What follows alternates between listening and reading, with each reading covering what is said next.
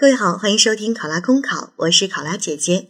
今天的题目是：社区有一位身残志坚的盲人，创业开了一家推拿店。在社区收集民意诉求时，他说他的愿望是想去海边听听海浪的声音。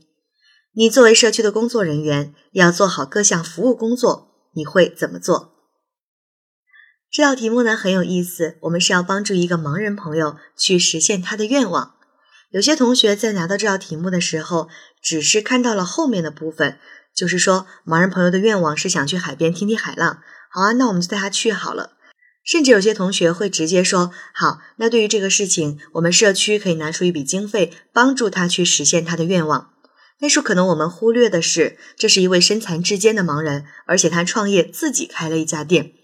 如果我们只是简单的拿出一笔钱带这位盲人朋友去海边的话，其实是不符合在题干当中对他身残志坚还自己创业的这样一个设定。那我们要做的是什么呢？一方面帮助他更好的去进行创业，哎，通过他自己的努力、自己的创业赚取到足够的资金，哎，拿到足够的积蓄。另外一方面就是帮助他，因为作为一个盲人，他的出行并不是十分的便利。我们要帮助他能够很好的去到海边，安全的去到海边，做好相关的一些接送啊、食宿的安排啊，或者是亲自陪同他去海边这些事宜，让他能够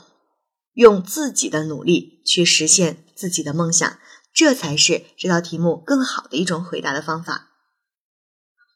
好。现在考生开始答题。我作为社区的工作人员，有义务服务好所管辖社区的每一位成员，尤其是那些老弱病残孕的一些特殊群体。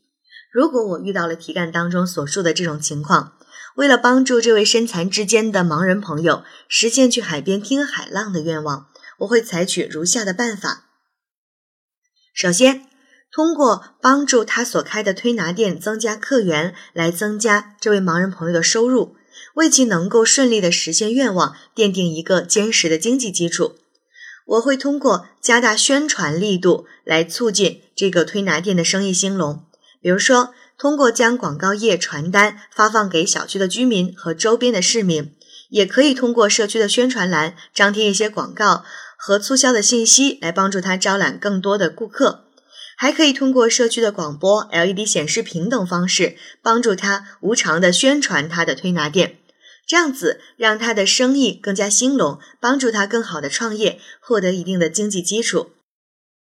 其次，我会帮助这位盲人朋友安排去海边的相关事宜，在他有了一定的积蓄之后，我会帮助他来安排去海边的事宜。其实对他而言，在这一路上比较艰难的是。由于看不见路，所以呢，在行程的安排上，比如说怎么联系酒店啊，然后交通的安排上会有一些困难。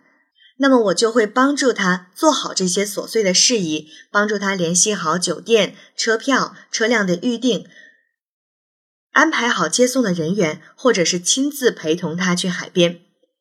而在这个过程当中，帮助他实现愿望的过程当中，我一定会多多和他沟通，听取他的意见和建议，根据他的愿望和要求来做好一些其他的安排。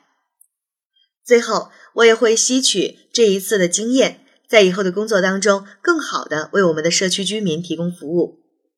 在帮助盲人朋友实现愿望之后呢，我也会认真的去听取他的反馈意见，包括对我的工作态度和工作方法。还有一些什么样其他的想法，争取在这件事当中吸取更多的经验，以便在今后的工作里能够更好的为其他社区居民提供个性化的服务。